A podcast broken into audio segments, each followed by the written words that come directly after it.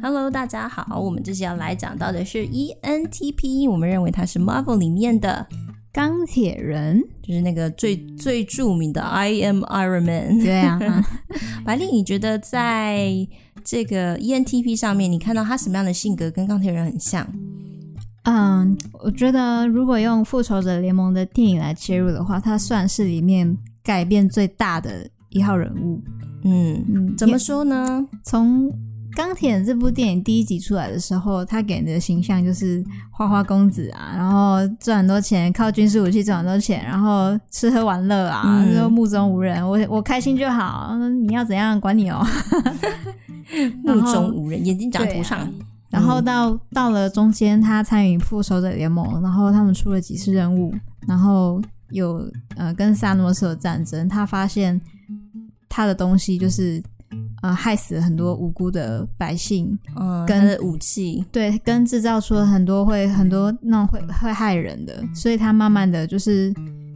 他后来也把那个。军事武武呃军事工业收掉了嘛，嗯，就是他的东尼史塔克的东西就没有没有再卖军火那些那些东西了，所以他呃到后面也是有了家庭以后，也不想再干涉什么萨诺斯的事情，他也都不想再干涉，就是他觉得能收就收，然后在英雄内战的时候也跟美国队长起冲突，就是呃观点不开始有不一样。就是他在内战的时候开始观想法，你就可以看到钢铁人开始不一样，有很大的不同了。然后一直到最后，他愿意去当呃为大家牺牲那一个，而且他到死前的那一刻还是说的那一句。I am Iron Man，真的，我喜欢你讲说他改变这个，这个很符合 ENTP 耶。嗯、ENTP 非常的灵活、聪明、创新，总是找到新的可能性，嗯、所以好像有的时候会让人家觉得说，呃，比如说你刚才讲到内战有没有？他跟嗯、呃，我们说美国队长是 ISFJ 嘛，就是比较框架、比较传统、比较规矩的，做事情要符合什么公平道义什么的啦。对，但是。呃，东尼史塔克他的这个个性就好像是说可以灵活，可以应变，不一定什么事情都要这样循规蹈矩。因为就是有点像说，他是一个可以接受探索、有探索的精神，可以接受一些创新的事情，嗯，可以去改变，可以去灵机应变。包含他的那些钢铁装也是，我们看到不断的更新再更新。对啊，从一片片套上一号到马克二号，然后现在 马克几号啦？不知道，非常的强大。对啊，对，他就是一个不断去搜寻，直到最后，甚至他们要回到过去的那些呃秘密，也是他那些科学秘密是他找找到的，嗯，帮助大家解密。没错。可是我觉得这样的人会不会觉得很孤单呐、啊？就是自己那么愿意改变和创新，可是其实生活中很多人不会改变，不会创新，或是比较不那么善于改变，或是与时俱进。嗯，但我觉得这也是他们会发挥创意的地方。当他觉得，哎，好像他身边的人都没有可以跟他一样的时候，他就会去找。他找了蜘蛛人。哦，你是说他发现身边都是笨蛋，然后不想跟他讲话的时候，他就找到蜘蛛人。蜘蛛人是很小屁孩，可他很聪明，没错。他就去找跟他性质类似的人，嗯，因为其实钢铁在那个时候也有意识到说，他可能再过，他不可能会有危险，他可能会活不久，所以他去找了一个可能在他会，呃，如果他不在，可以去程程序他的东西的人。然后他，于是他就去找了蜘蛛人，然后就觉得这两号人物的搭配蛮奇妙，因为只差在理性跟感性。对，然后因为那个我们说蜘蛛人是 ENFP 嘛，嗯，对啊。对，你这么一说，我突然觉得很有趣，因为 ENTP 要找到一个可以继承他的人，或者是能够了解，嗯、或是能够有这样创新精神，然后灵活应变的，嗯、真的是 ENFP 很适合啦，因为他会不断的探索，嗯，不断的找新的事物，而且以我们说蜘蛛人的个性来说，他非常非常的聪明，嗯，他基本上，虽然他看他这边闹来闹去，可其实他是学校的那个学霸，对。是啊，所以钢铁就是看中他这一点，所以我们可以说，在 ENTP 的这个个性里面，好像是，嗯、呃，往好好的部分就会说是愿意创新，而且可以不断的学习进步，找方法。可是会不会有时候也会因为这样造成跟团队或者是认识的人的一些隔隔阂或摩擦？因为觉得对方不懂他，又不懂得改变。哦，对啊，所以才会有英雄内战嘛。所以你会觉得说，这样的人在生活上会不会遇到一些什么样的困难？嗯，可能你就要付上很多代价，就是你自己造成的。怎么说？就是你觉得你的标准这一套啊，然后别人没有办法做到，但是有的时候如果只有你做，那相对的带来的后果就是只有你能承担呐、啊。哦，嗯，哇，所以有点像说这种发明家个性，或是那种破釜沉舟，然后想要改变的人，他有时候要去。去承担一些责任，嗯，或者一些有一些牺牲，对啊，嗯，嗯，真的很不容易耶，嗯，难怪说发明家有时候是很孤单的、孤独的，对啊，因为他们自己弄出来的东西只有自己能收尾，而且也只有自己比较能够欣赏，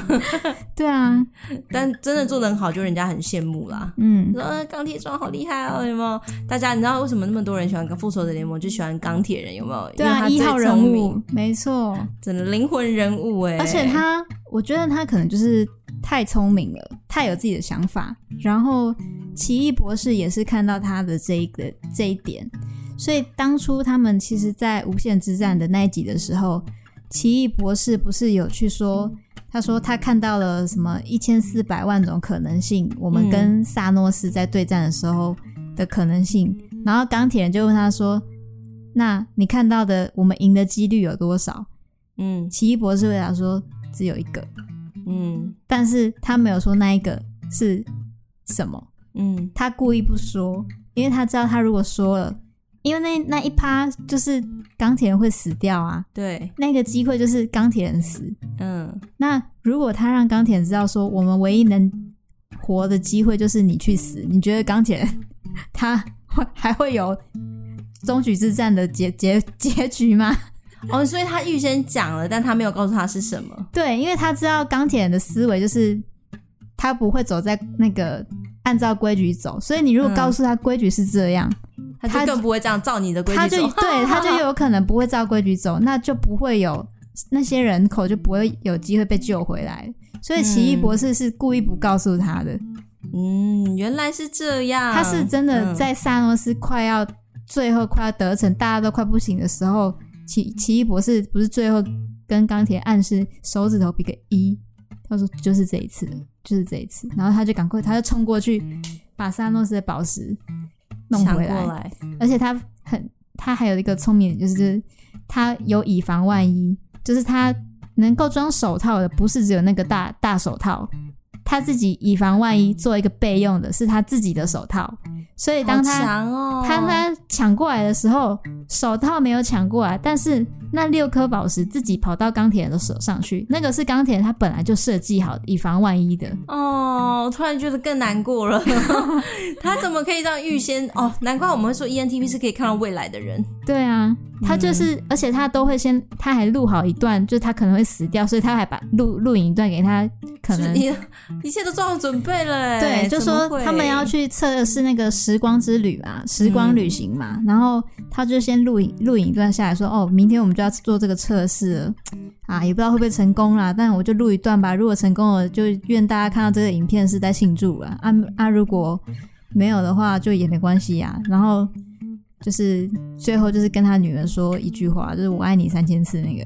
哦，对啊，就是先先、嗯、都先录好了，然后也都先预备好了，这样。哇，这个这个人物在、这个、看他的思想有多么的周对周全这么周全，明明是个人类呀、啊，嗯、也没有神力呢。对啊，他才可以有这种这种思维。所以说，那个复仇者联盟当初才会找上他，第一个就是先找他。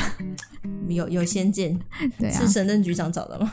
对啊，有先见，有先见，对啊，哇！我突然就是听过听，我就是听你这样讲完，又更觉得说，嗯，这个钢铁人非常的有魅力，嗯，非常的有魅力，哇！ENTP 的人生可以这么多彩多姿，对啊，而且他在跟敌人就是对话，就是用呛的方式，也都呛的很有趣。